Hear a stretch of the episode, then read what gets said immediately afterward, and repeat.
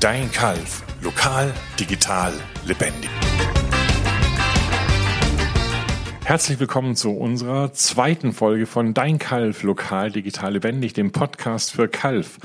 Ähm, zuerst einmal ganz herzlichen Dank an alle Zuhörer, die auf die erste Folge uns mit ähm, Mails und Reaktionen ähm, überschüttet haben, ähm, unseren ersten Podcast mit Markus Kleinschmidt vom Kulturamt der Stadt Kalf. Und äh, vor allem irgendwie die Frage, was für eine Titelmelodie verwendet ihr da? Äh, hier geht ganz großer Dank an The Mofos aus Kalf, die uns von ihrem letzten Album Handcrafted den Track Eleanor zur Verfügung gestellt haben, aus dem wir hier unsere Titelmelodie gebastelt haben. Vielen Dank, Mofos. Ähm, in unserer zweiten Folge habe ich einen Gast eingeladen, ähm, die schon vor 30 Jahren im Gemeinderat in Kalf saß, jetzt momentan wieder Mitglied des Gemeinderats in Kalf ist und die dafür bekannt ist, äh, über die Maßen engagiert äh, in Kalf für ein bestimmtes Thema zu kämpfen. Und zwar vor 30 Jahren gründete sie einen Verein, um ähm, die Gerbereikultur in Kalf hier weiter zu erhalten. Ähm, alles weitere erfahren wir gleich im Gespräch mit Irmhild Mansfeld. Unser großes Oberthema zum Start dieser neuen Podcast-Reihe ist Kultur in Kalf. Ähm, wenn Sie an Kultur in Kalf denken, woran denken Sie dann als erstes? Nicht ganz einfach. Es ist so ein breites Feld und es äh, gibt viele Bereiche, die man ansprechen sollte. Hermann-Hesse-Museum, unsere Museenlandschaft, das liegt mir natürlich sehr am Herzen. Dann äh, äh, Musik ist ein sehr weites Feld mit unserer riesengroßen und auch äh, übers Land hinaus bekannten Musikschule mit unseren Aurelius Sängerknaben. Wir haben Hirsau mit den Klosterfestspielen. Also wir haben ein ganz breit gefächertes aufgestelltes Kulturprogramm. Ich wüsste gar nicht, wen ich jetzt, äh, ich habe bestimmt viele weggelassen, die dann beleidigt sind. Äh, es ist so vielseitig und ich bin eigentlich stolz drauf, dass es so ist, unsere Kulturlandschaft. Natürlich jetzt durch Corona haben wir alle einen großen Rückschlag erlitten, aber ansonsten ist es doch eine sehr lebendige äh, Sache. Was mir etwas fehlt, ist die bildende Kunst, die finde ich ist noch ein bisschen spärlich vertreten. Also ein Podium zu bieten für junge Künstler oder auch für Kunstschaffende allgemein, äh, ein bisschen überregionale Künstler oder auch die eigenen wie Weinhold Schlichter, äh, für die ein Podium zu bieten. Ich finde, das liegt noch ein bisschen im Argen. War da vielleicht in den letzten Jahren auch äh, Hesse einfach so ein stark dominierendes Thema, an dem sich Stadt orientierte, dass andere Dinge hinten runtergefallen sind? Ja, ich hatte das Gefühl, es war schon vielseitiger. Wir hatten ja, äh, glaube bis 2002, also bis Anfang der 2000er Jahre hatten wir ja noch eine städtische Galerie. Und dort wurden, äh, haben auch Wechselausstellungen stattgefunden. Das war immerhin schon etwas, aber mir fehlen einfach die jungen Künstler. Mhm. Und äh, ich finde es sehr schade, dass wir keine städtische Galerie haben. Mhm. Also um, auch um, um unsere Künstler vorzustellen. Ja in Kalf, ich glaube, ein wichtiges Thema im Bereich Kultur ist auch so die, die, die Geschichte Kalfs, ähm, finde ich jetzt auch, ähm, also wenn ich mich eingelesen habe in, in, in die Wirtschaftsgeschichte zum Beispiel, die ja auch Teil unserer Kultur ja. ist und wir sitzen ja auch hier in einem, ähm, äh, ich muss dazu sagen, wir sitzen hier im Gerbercafé, also in dem Aufenthaltsraum oder Café des Gerbereimuseums, ähm, das ja einen, einen, einen wesentlichen äh, Teil der Geschichte Kalfs auch repräsentiert. Ähm, Kalfa war eines der wichtigsten wirtschaftlichen Zentren in, im, im, im, Mittelalter. Ja, genau. Und ähm, warum spielt es im Bewusstsein der Kalver so eine geringe Rolle? Das ist äh, schwer nachzuvollziehen. Ähm, ich kann es ich kann's, äh, schwer ergründen, an was das liegt. Also für mich war es so, ich, ich wollte unbedingt diese Gerberei erhalten, weil früher war eben das Gerberhandwerk und die Tuchmacherei, das waren die wichtigsten Handwerkszweige in Kalf, sogar schriftlich dargelegt in einem Freiheitsbrief aus, dem, äh, aus der Mitte des äh, 15. Jahrhunderts. Und äh, die Tuchmacherei, äh, das war im Grunde das hat so vielen Menschen Brot gegeben und es hätte eigentlich aus der Geschichte Kalfs nicht so langsam verschwinden dürfen. Ähm, wir haben ja versucht, der Herr äh, Bauer und ich, äh, damals eines von diesen alten Gebäuden der äh, Decken- und Tuchfabriken zu erhalten. Das war ein sehr schönes äh, Fachwerkgebäude aus Backstein und wollten dort eigentlich schon, hatten da schon so museale Gedanken. Äh, das hat sich aber zerschlagen, weil diese ganzen Baulichkeiten einem Investor gehört haben und wir hatten eigentlich keinen Zugriff mehr. Und dann wollte ich halt wenigstens den anderen Zweig retten, das Haus, die letzte Gerberei Kalfs, und habe mich da dahinter geklemmt. Und jetzt aber, was mir am Herzen liegen würde, also warum das jetzt alles verschwunden ist, das hat wahrscheinlich rein wirtschaftliche Gründe. Und ähm, was mir am Herzen liegen würde, wäre eine Zusammenarbeit zwischen Stadtarchiv und äh, den Museumsleuten. Ich denke ans Palais Fischer. Mhm. Das Palais Fischer dümpelt jetzt seit Jahren vor sich hin, ist ein wunderschönes äh, Gebäude. Mhm. Und ich finde, es hätte eine Aufwertung verdient. Und es hieß ja früher nicht Palais Fischer, sondern es hieß Heimatmuseum. Ja. Und äh, diese Verbindung mit dem Archiv, die Wirtschaftsgeschichte aufzuarbeiten, aber auch Familien, die hier vor Ort bedeutend waren, vorzustellen und Dinge, die für Karl, für die Historie wichtig sind, dort auszustellen. Ja. Das fände ich eine tolle Sache. Weil wenn man sich überlegt, äh, Kalf war ja eines der Wirtschaftszentren in, in, in Baden-Württemberg. Also, ja, sie äh, haben dem, also die Kompanie hat dem König Geld geliehen. Also so, so reich war die Stadt. Ja. Also, ich, ich habe in Vorbereitung auf den Podcast auch äh, ein bisschen eingelesen gehabt und, und äh, es hieß auch, äh, Mitte des äh, 16. Jahrhunderts war, war Kalf nur halb so klein wie Stuttgart. Also wenn man sich überlegt, äh, heute die Landeshauptstadt und, und damals Kalf eine unglaubliche Bedeutung aufgrund natürlich auch genau dieser, dieses Wirtschaftszweigs genau, der, der Gerberei und, ja. und, und, der Tuchherstellung. Ja, wobei man wirklich sagen muss, die Tuchmacherei war deutlich wichtiger, weil da halt viel mehr Leute beschäftigt waren. Ja. Das hat viel mehr Leuten Brot gegeben, aber wir hatten immerhin um 1900 noch zehn Gerbereien hier mhm. im Ort. Und das ist für eine kleine Stadt, die Kalf ja war und auch noch ist. Also wenn ich, ich sage immer Stadt, dann ist es für mich erstmal der Stadtkern, also die alte Stadt. Für so eine kleine Stadt war das schon relativ viel. Ja. Jetzt sitzen wir hier im äh, Gerbereicafé des Gerbereimuseums, das eben an diese wirtschaftliche Hochzeit ähm, erinnert.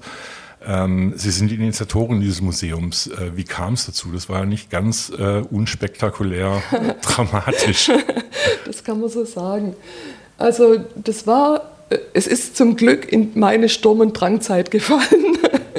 Äh, ich war seit 89 äh, bin ich im Gemeinderat gewählt worden und habe da mitbekommen, dass das ganze Gelände, also die Gebäude samt Hofraum verkauft werden sollen durch die Erbengemeinschaft der Familie Balz. Und äh, das war aber für die Stadt äh, in der damaligen Situation nicht so einfach, für 750.000 D-Mark dieses Areal zu erwerben. Kalf ist keine so begüterte Stadt, dass sie da einfach zuschlagen könnte.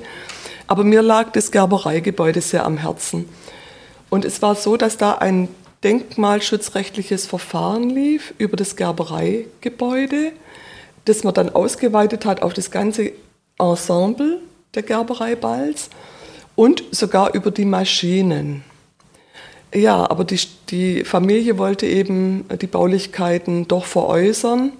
Und wenn dann Interessenten gekommen sind, haben sich das Gerbereigebäude angeschaut und da standen die ganzen Gerbereimaschinen drin. Äh, dann hatten die kein so großes Interesse, weil sie es gegraust hat vor der Entsorgung dieser ganzen Maschinen.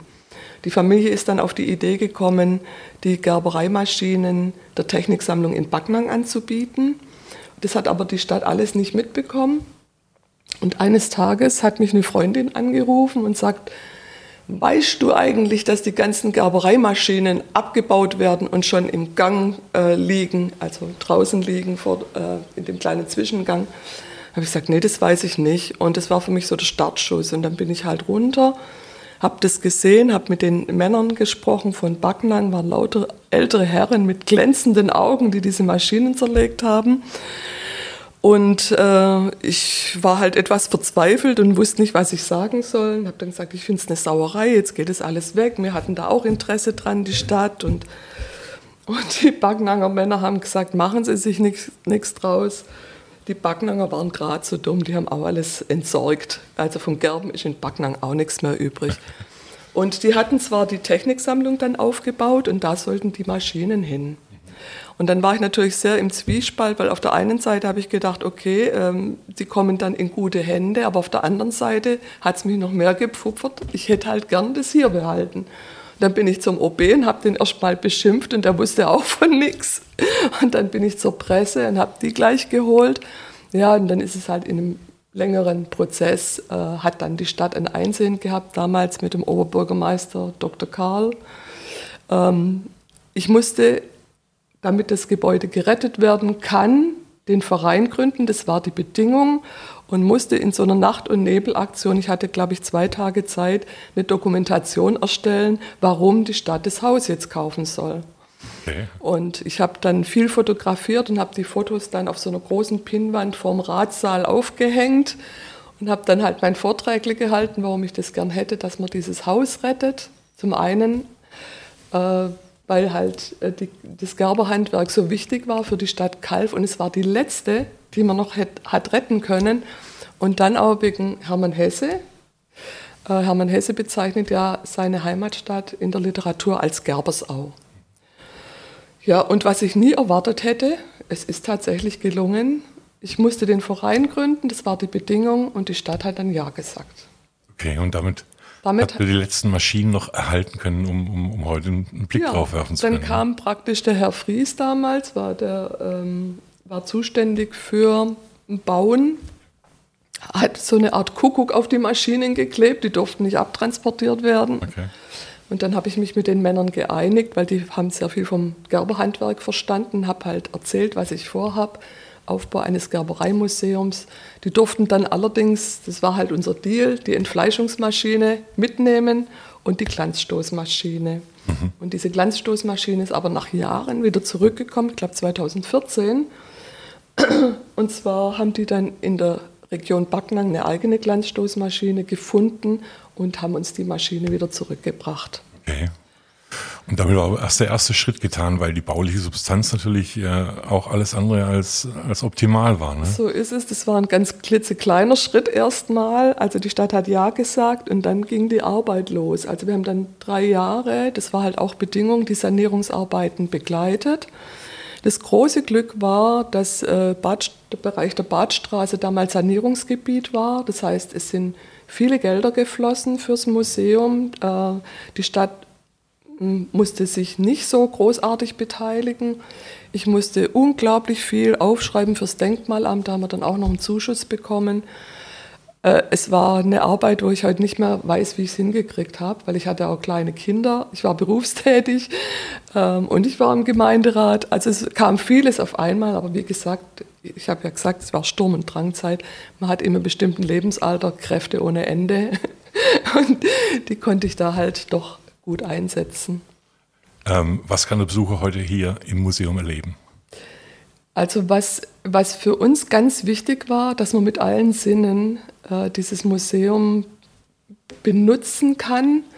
Man kann sehen, man darf alles anfassen, außer natürlich die Maschinen. Das wäre jetzt zu gefährlich, macht auch nicht wirklich Sinn. Ähm, man kann riechen, man riecht noch den Geruch, man riecht Naphthalin, mit dem das, die äh, Fälle vom Mottenfraß geschützt worden sind. Das ist praktisch, das, das ist in dem Haus drin, dieser Geruch wird auch nie rausgehen. Ähm, und man kann praktisch einen alten Handwerksbetrieb sehen, der noch funktionieren würde. Wenn man jetzt einen Gerbermeister hätte, der könnte jetzt hier anfangen. Okay. Die Maschinen laufen noch über Transmissionen. Und äh, man bekommt einen Einblick, äh, welche Gerbarten es gibt, äh, welche Produkte entstehen, auf was man achten muss. Ja, eigentlich finde ich für Kinder von fünf bis, ja, bis Senioren geeignet. Geht von aus auch Schulklassen wahrscheinlich Schulklassen, ja, wir haben relativ anschauen. viele Schulklassen. Ähm, das sind aber immer die gleichen Schulklassen, oder die sagen wir mal, es sind nicht die gleichen Schulklassen, es sind immer die gleichen Lehrer, die kommen mit ihren Kindern. Ähm, wir haben viele, äh, also die Waldorfschule kommt, die Badstraßenschule kommt, und zwar, wenn es in ihre Themenkreise hineinpasst, äh, ist das Gerbereimuseum für die sehr spannend. Dann machen wir Kinderführungen, wir können uns aber auch auf Landfrauen einstellen oder auf Senioren oder auf äh, Austauschschüler, es sind sehr viele französische, spanische Klassen auch immer wieder hier äh, vom Gymnasium, egal ob Maria von Linden oder Hesse Museum, äh, Hesse Gymnasium, wobei ich sage, äh, von den Kalverschulen direkt würden mir, äh, würde ich mir noch mehr Schulklassen wünschen. Mhm. Und die Entwicklung geht ja äh, quasi permanent weiter. Jetzt wurde ja im Vorderhaus zur Bahnstraße hin der, der Museumsladen oder ein ehemaliger Laden erhalten, der ja. eigentlich auch schon vor dem Abtransport stand, genau. wenn ich das genau. richtig weiß. Ja. Ähm, was, was macht dieser Blick zurück in die 50er Jahre so interessant? Wahrscheinlich ist es, also für, ich kann jetzt nur für mich sprechen, für mich ist es wahrscheinlich so, das ist die Kinderzeit. Es erinnert mich einfach vieles an die wunderschöne Zeit, die man als Kind hatte, sorgenlos. Und äh, ich glaube auch, dass das einfach geprägt hat.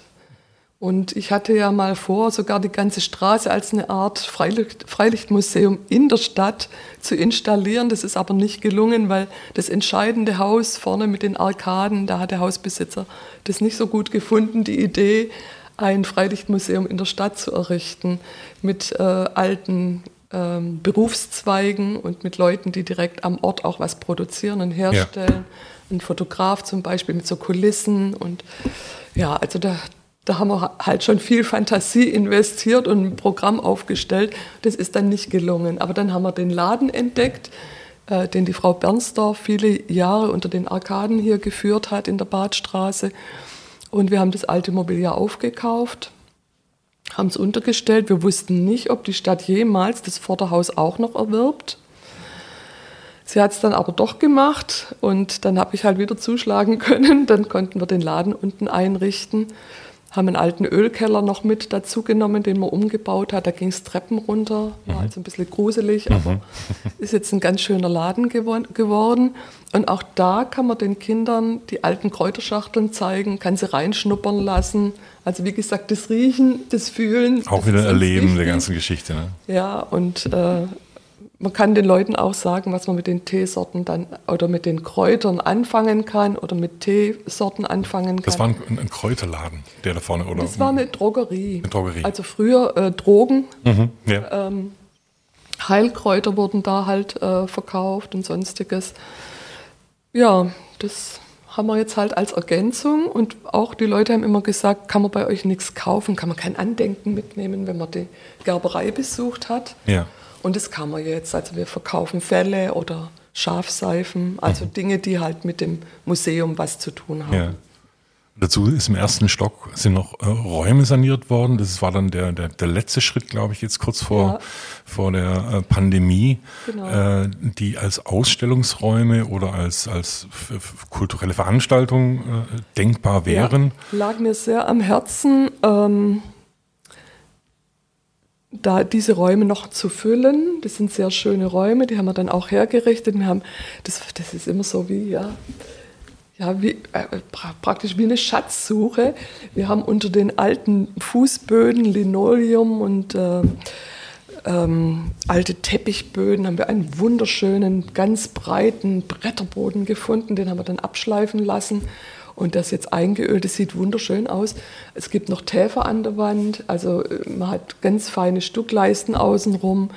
Und diese Räume wollten wir als Galerie und für Wechselausstellungen. Also mhm. meine Vorstellung war, es gibt unglaublich viele junge Künstler, mhm. denen man einfach diese Bühne bieten wollte.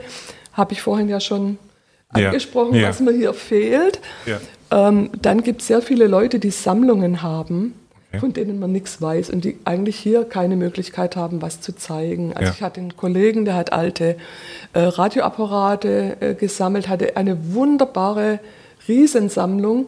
Oder ein anderer meiner Kollegen sammelt Kaffeemaschinen, die sehen aus wie Höllenmaschinen, zum Teil also uralte äh, Sachen. Und da stelle ich mir dann vor, das mit einem Erlebnis zu verbinden, eine ja. schöne Kaffeetafel zu machen, die Maschinen auszustellen, dann Kaffee zu zelebrieren ein feiner ja. Kuchen dazu, auch mit Sammeltassen, sowas schwebt man da vor. Ich denke, Veranstaltungsorte gibt es in Kalf ja tatsächlich wenig. Also sowohl für darstellende Kunst, also es, ja. es gibt keine Galeriemöglichkeiten, ja. ähm, genauso wenig wie, wie für Musik. Und, und da gilt, glaube ich, das Gleiche im Bereich Nachwuchs. Ähm, ja. also, solange es keine, keine, keine Subkultur oder kein äh, kein, keinen jungen Nachwuchs gibt, der sich vielleicht dann auch ausprobieren kann und, und ausstellen kann, äh, wird sich da wahrscheinlich auch wenig entwickeln. Ähm, aber ich, ich sehe schon, Ihr Tatendrang ist, glaube ich, äh, nach wie vor noch nicht ganz äh, gestillt. Ähm, ich nehme davon, gehe mal davon aus, es war auch der Wille zur Gestaltung, dass Sie, äh, Sie waren ja von 89 bis 2002, glaube ich, Gemeinderätin, ja. also in der Zeit, als das Museum dann entstanden ja. ist und sind es seit 2014 wieder. Genau. Was reizt Sie an der Kommunalpolitik hier in Kalf? Ähm, ich bin aus Wut eingetreten wieder oder habe wieder kandidiert. Ich wusste ja nicht, ob ich gewählt werde. Das war, aber ich habe ähm, mitverfolgt, wie die Stadt sich verändert. Und ich fand halt nicht zum Positiven. Ich bin ein Freak von Architektur, von alter Architektur, auch von moderner Architektur. Und das muss man zusammenführen können. Und ich hatte immer das Gefühl, das klappt hier überhaupt nicht. Es sind an vielen Ecken sind Gebäude rausgerissen worden. Für mich war es äh, das neue Wasserwerk. Das kann stehen, wo es will. In seiner Architektur habe ich nichts dagegen, aber nicht an diesem Platz. Mhm. Und ich finde, auch ein Architekt hat die Verantwortung zu schauen, passt es da hin oder passt es nicht hin. Und da wird der Architekt natürlich völlig anderer Meinung sein als ich, aber es ist mein Gegenüber und das Gegenüber früher hat gestimmt und es stimmt jetzt nicht mehr. Ganz viele Leute, wenn wir oben sind auf der Bühne und die gucken runter, dann äh, kommt ein großer Aufschrei. Was ist das? Dann war für mich der, äh, das, äh, Jetzt fehlt mir der Villa Wagner. Jetzt. Mhm. Villa Wagner, davor ein HM. Das ging für mich überhaupt nicht. Also da haben wir alle Hebel in Bewegung gesetzt, dass das nicht passiert. Mhm. Oder das Rausreißen äh, hinterm Rathaus für ein neues Verwaltungsgebäude, das war zur Zeit von OB Dunst. Das geht einfach nicht. Dann ist die Stadt nicht mehr die Stadt, die sie war. Und wenn man neu baut, kann man sich bemühen, dass man was hinstellt, was zum Vorhandenen passt. Und das war für mich mit ein Grund, weil ich mich einfach geärgert habe über bestimmte Dinge. Man erfährt über die Zeitung, zack, und schon steht es da. Mhm. Und es findet keine wirkliche Auseinandersetzung statt. Das ist übrigens auch noch ein Punkt, der mich ein bisschen nervt, dass die Beteiligung der Bürger in Kalf etwas im Argen liegt. Ja. Da scheint sie jetzt aber mit dem neuen OB in Anführungszeichen neu ähm, ja einiges zu tun. Ja, Gott sei das Dank. wenn ich mir anschaue, das Bürgerforum, ja. äh, diese Arbeitsgruppen, die gab es ja schon mal vor zehn Jahren, wo es angefangen wurde, ist glaube ich in der Schublade verschwunden. Der Steppprozess. Er, er, ja. Also manches haben, hat man dann gesehen, ähm, wurde umgesetzt, aber das wurde nicht wirklich kommuniziert. Und das ist das, was ja. ich sage, was fehlt. Eine Kommunikation zwischen Bürgern, ein, eigentlich ein permanenter Austausch. Ja. Das müsste sein und so stelle ich mir auch Kommunalpolitik gute Kommunalpolitik vor.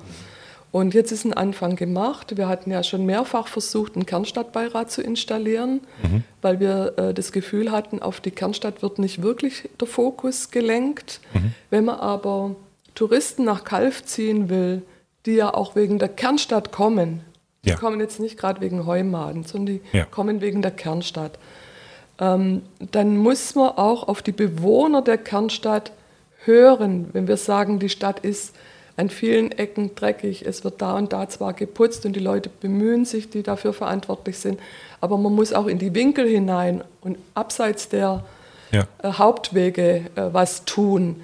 Ähm, wenn man das nicht macht, dann, ähm, ja, dann kommt halt immer wieder ein Tourist und sagt, bei euch ist es halt nicht sauber. Ja. Wobei sie die, diese, diese Halt der, der äh, Quartiere und, und das Gesamterscheinungsbild ist ja momentan ein großes Thema auch im Bürgerforum. Dazu noch äh, Leben und Kultur in Kalf, ja, zu dem ja, ja, vieles gehört.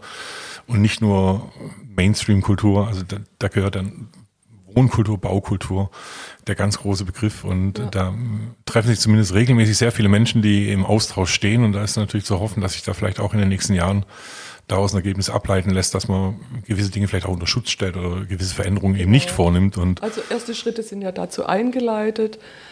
Ähm, wurde auch im Gemeinderat einstimmig beschlossen. Denkmalpflegerischer Werteplan ist auf den Weg gebracht. Ich denke, es tut sich was. Mhm. Es ist wie, als ob ein Knoten geplatzt wäre. Mhm. Und deswegen bin ich jetzt eigentlich auch wieder zuversichtlich, dass sich doch ein bisschen was verändert und was tut. Das Problem ist das Geld immer, die Finanzen. Und der OB hat bewiesen, es geht, man kann Gelder akquirieren. Mhm. Ähm, er hat Töpfe gefunden, die man anzapfen kann. Und ich finde, da ist in den letzten Jahren einiges verbummelt worden.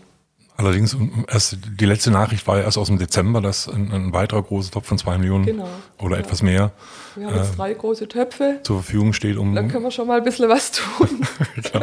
das heißt aber, die Arbeit im Gemeinderat für Sie auch nicht langweilig. Ähm, Nochmal ganz kurz auf den, auf den Verein zurückzukommen. Äh, Sie haben im, im Bericht in Schwarzwälder Boten auch gesagt, äh, wie viele andere Vereine äh, fehlt Ihnen da auch der Nachwuchs. Ähm, Sehen Sie da Möglichkeiten, dass im, im, im Rahmen dieser Entwicklung, die gerade stattfindet, auch übers Bürgerforum, da vielleicht nochmal ein Fokus auch auf das Museum hier gelenkt werden kann, weil es ja tatsächlich ein, ein, ein Aushängeschild dieser, dieser Wirtschaftsgeschichte sein kann? Also ich bin, äh, ich bin ein bisschen skeptisch, weil ich weiß nicht, was junge Leute suchen. Die Arbeit bei uns, also macht allen, die mitmachen, sehr viel Spaß. Man müsste es einfach nur tun. Also man kann natürlich auch hier jederzeit hereinschnuppern und schauen, was wir machen. Ich bin aber eigentlich äh, guter Hoffnung, was die Galerieräume angeht. Also wenn wir diese Räumlichkeiten haben, stelle ich mir es etwas einfacher vor, auch jüngere Leute äh, zum Verein wieder zu bringen, weil ein bisschen der Blick auf einen anderen Fokus gerichtet ist. Und überhaupt mehr Leben einfach auch ja, im, im, Haus ist. Ne? Also was halt schön war oder schön ist, wenn unser Museum lebt, wir machen ja nicht nur Gerbereimuseum, wir machen Ausstellungen, wir hatten hier ähm, Kunsthandwerkermärkte. Äh, wir hatten äh, Kunstausstellungen, wo Künstler das Museum zur Verfügung bekommen. Die räumen da ihre Sachen rein, integrieren das. Das ist immer ein sehr spannender Prozess, wenn die Dinge auf so aufeinander reagieren. Wir machen Lesungen, aber dieses blöde Corona macht uns da halt einfach einen Strich durch die Rechnung. Ja. Wir dümpeln jetzt zwei Jahre vor uns hin, ohne dass viel passiert und das ist einfach schade. Und junge Leute hierher zu holen, geht über Aktionen. Ja. Und bei uns muss man halt was tun. Also ich denke, in anderen Vereinen, wenn ich in Sportverein gehe, tue ich was für meinen Körper beim Singen, da habe ich eine Freude am Singen. Und bei uns muss man halt entweder Kuchen backen oder Führungen machen oder aufräumen oder putzen. Das ist halt für junge Leute jetzt nicht gerade so ansprechend. Ja, aber ich finde, wenn, wenn Raum für andere Dinge geboten werden kann, also ich, ich sehe auch hier dieses äh, kleine Gerberei-Café durchaus als Location für ein Singer-Songwriter-Konzert im kleinen Rahmen. Ja, ja. Und da, da gibt es ja viele Möglichkeiten, ja. über die man nachdenken kann. also Lesungen machen wir hier ja auch. Ja. Das hat auch stattgefunden. Neulich hat eine, eine, junge Fotografin hier ihre Sachen gezeigt, Lost Places. Mhm. Das ist auch was, was mir sehr am Herzen liegt. Aber auch wieder so ein Thema der Kommunikation. Ne? Also äh, ich, ich stelle auch immer fest, äh, ich, ich lese immer davon, wenn es stattgefunden hat. Aber eben nicht... Äh, den, den Hinweis darauf. Ja. Ich glaube, da hat Kalf natürlich auch das Problem. Kalf hat im Gegensatz zu anderen größeren Städten keinen eigenen Radiosender. Ja. Es gibt keine, keine wirkliche äh, Kulturredaktion, die läuft dann über den Schwabe, über die Gesamtausgabe. Ähm, die Stadt hatte lange Zeit auch eine, eine sehr unattraktive Homepage, was sich jetzt geändert hat, ja. wo ich, wo ich wirklich äh, erstaunt war, wie, wie modern und frisch äh, mal auftritt. Alles äh, neu, das, mal. Ja, das scheint so, so, so eine Entwicklung zu sein. Da wollen wir hoffen, dass das alles so weitergeht und sich dann äh, zum Besseren entwickelt. Ja, ich hoffe ehrlich gesagt ein bisschen auf einen Generationenwechsel. Das vollzieht sich ja im Rathaus gerade. Ja. Äh, wenn junge Leute ihre Zukunft mitgestalten können, ist das einfach super. Ja. Und äh, ich meine, äh, wir haben jetzt lange versucht und uns bemüht und jetzt müssten eigentlich jüngere Leute mal ran. Finde ich ein gutes Schlusswort. ich danke Ihnen vielmals für das Gespräch, äh, Emil Bansfeld. Und äh, vielen Dank und alles Gute für den Verein. Vielen Dank, Dankeschön.